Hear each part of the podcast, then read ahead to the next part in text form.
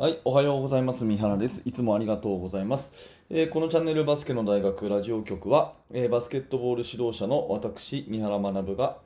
バスケットボールの話をしたり、コーチングの話をしたりして、一日一つあなたのお役に立つ情報をお届けしております。えーいつも本当にありがとうございます。今日は5月の25日火曜日になります。皆様、いかがお過ごしでしょうか？え昨日ですね、YouTube の方のコメントをいただきまして、で私、コメントを、えーとまあ、このラジオ局に関してだけじゃなくて、メインチャンネルの方もかなりたくさんのコメントいただいているので、全部の返信はしてないんですが、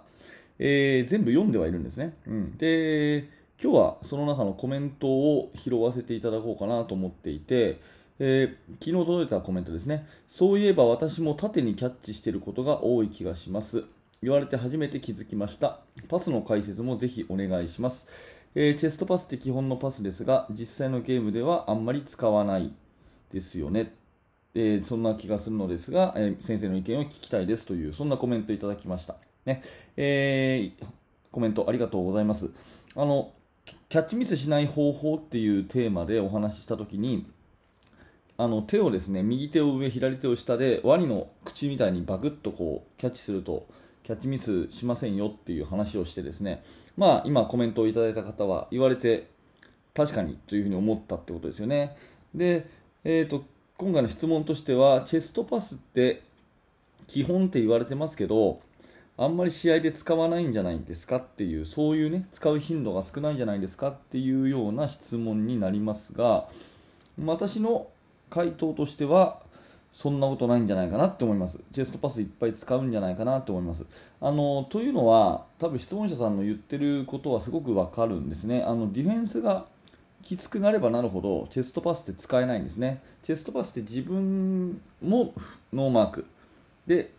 パスを受ける側もノーマークっていう2つともノーマークで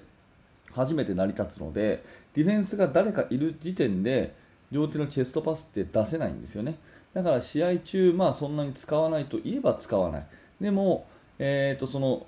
まあ、アウトサイドでパス回しをするとかね、素早くパンパンって回すとかっていう時は、やっぱりチェストパス、あのー結構使うんじゃないかなっていうふに思います。で、今日の本題はですね、その使う、使わないというよりは、やっぱり練習はしといた方がいいなっていうのが私の意見で、うん、もう一回言いますね。まあ、試合中に多く使うか多く使わないかというよりは、その練習はちゃんとしといた方がいいなというふに思っていて、その投げ方自体がやっぱり基本的なボールハンドリングなんですね、チェストパスっていうのは。だから、チェストパスのフォームをちゃんと理解をしておいて、えーまあ、よくやるスクエアパスとかね、え三角パスとか、あとまあ2人組のね、そういうキャッチボールのような対面パスとかっていうことでいいと思うんで、練習方法は、基本的なパスの練習をやっぱり入れておいて、あのハンドリングとしてね、ボールの扱いとして、その基本として、やっぱりチェストパスっていうのは大事かなっていうふうに思います。確かにディフェンスがきつくなればなるほど、片手でパスをしたりとかね、ピボットを踏んで、かばい足を出して、バウンドパスを出したりとかそういうのは大事になってくるんだけれども、うん、試合中使わないわけでもないし何よりその投げ方自体が、えー、全てのパスの基本姿勢になるんじゃないかなという意味でチェストパスは大事だってそういうふうに私は思ってます。えーでここから、えー、と番組の後半なんですけれどもじゃあチェストパス投げる時の大事なポイントって何かっていうのをいつものように3つお話をしたいなと思っています、え1つ目はですね下から上に伸びるボールを投げる、ね、下から上に伸びるボールを投げる。これが1つ目ですね。2つ目は肘をちゃんと伸ばす。肘をちゃんと伸ばす、ね、これ2つ目。で3つ目が親指は牛の乳搾りのように。親指は牛の乳搾りのようにというこの3つですね。これ1個ずつお話しします、え1つ目はですね下から上に伸びるボールを投げるということ。これすっごい大事で、うん、ボールがですね上から下にこう落ちてくるようなボールっていうのは絶対取りにくいんですね。で突き指とかもしやすいです。逆に下から上にギューンとこう伸びてくるようなボールっていうのは取りやすいし怪我もないんですね。だから下から上に伸びるようなボールを意識して、えーパスを出すっていうのはものすごい大事だと思います。プレッシャーがかかった時に、ね、ちょっとイメージしてほしいんですけどディフェンスからボー煽られたという時にやっぱり伸び上がってボールを頭の上に上げちゃう子いますよね。煽られるとボールを頭の上に上げちゃう子いますよね。で苦し紛れに下に向かって投げると床に向かってこう投げる。上から下に落っこちるようなボール。でこれ絶対取れないんですよ、うん、すっごい取りにくいパスなんですね。逆に低い姿勢で踏み込んで下から上に伸びるようなボールっていうのはすごくキャッチしやすいんですね。これぜひね、えー、生徒と一緒にちょっと投げて実験してみるともう一発で分かります。上から下に落ちるボールっていうのは取れません。下から上に伸びるボールっていうのは取れます。うん、だからあのチェストパスはですねよく教科書通り行くともうチェストのパス、まあ、胸のパスですから胸から胸に投げましょうっていうふうに教科書通り書いてあるんですが実際はですねもうイメージとしては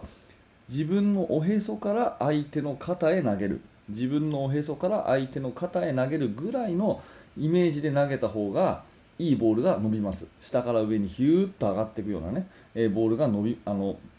投げれるので姿勢を低く曲げてへそから胸にシュッとこう上がるようなボールを投げてあげるというこの心構えと姿勢作り、まあ、要は低い姿勢で投げるということですね。えこれとっても大事だと思います。これ1つ目の下から上に伸びるボールを投げるですね。で2つ目は肘を完全に伸ばすということでこれはねやっぱり試合中確かに脱力する時もあるんですが基本姿勢としては肘をちゃんと伸ばしきるということが大事になります。でこれはもうシュートでもそうですよね。一流の選手のシュートフォームって本当にピシッとフォロースルー伸びてるじゃないですか。やっぱりあれが基本中の基本ということなんでパスでもシュートでも肘はしっかり伸ばしきるということが基本だと思いますので、えー、肘は必ず伸ばすんだよと。で伸ばしきるからこそいいスナップにつながるんだよっていうところは、え、理解させておきたいところかなと思います、うん、これ2つ目ですねで3つ目、最後、親指は牛の乳搾りのようにっていうことで、ちょっと目の前でね、えー、ぜひやってみてほしいんですけど、チェストパスを投げましたってなったフォロースルー、親指が下を向いてれば正解だと思います。親指が下を向いてれば正解だと思います。で、牛の乳搾りって、まあ最近あんまりやらないのかな？なんか、僕も子供の頃ね、なんか、ああの遊びで牧場とか行って、なんかやらせてもらった覚えありますけど、牛の乳搾りのように、こう下に親指が向いてる状態が正しいフォロースルーだって私は教えるんですね。そうすると自然と人差し指からボールが離れていいバックスピンがかかるということでで手のひらは少しね外側に向くようなちょっと外側に向くような感じになりますので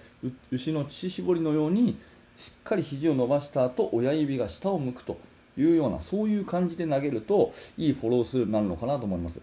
あまり上手くない子は手のボールの離れ方が悪くて、えー、人差し指から最後ちゃんとこう離れてなくてスピンがかからないんですね。でそれは多分手の使い方が悪いので親指を牛の乳搾りのように下に向けるようなそういう、ね、肘の伸ばし方をすると、えー、うまくこうボールが回っていくのかなというふに思いますので、えー、そんなところがポイントかなと思います、えチェストパスの、まあ、話をまとめますと大事だと思うと試合中もやっぱり使うは使うということがまず前提なんですが、まあ、投げ方自体がいろんなパスをする上での基本姿勢になるからやっぱりチェストパスはやっておいた方がいいというふうに私は思います。で、えー、そのフォームとしては1つ目が下から上に伸びるボールを投げるということ。そして2つ目は肘をしっかりと伸ばす。で3つ目は親指は牛の乳搾りのようにする。こうなるとえー、綺麗な回転がかかった非常に取りやすい、えー、生き生きとしたボールが投げられるよというお話です。はい、ありがとうございました。えこのチャンネルはいつもこんな感じで毎朝7時にバスケットボールのお話をさせてもらってます。うん、基本的に指導者の方向けにですね、お話をさせていただいているつもりです。えこの話をすることで私も頭の整理になりますし、まあ何らか皆さんの気づきのヒントになれば嬉しく思うので、えー、明日も明後日も毎日ね、更新していきたいと思いますので、よろしくお願いします。えー、もしよかったなと思ったら、えー、高評価のボタン、または、えーチャンネル登録をしていただいてまた次の放送でお会いしましょう。えー、動画の説明欄のところも見ていただくとですね、えーと、無料のメルマガ講座という、ね、完全無料でチーム作りについて、えー、いろんな情報をお届けしているものがあります、えー、そちらね、え1通目のメールで、ね、無料の特典教材もプレゼントしてますのでぜひお受け取りください。はい、え最後までありがとうございました。三原学でした。それではまた。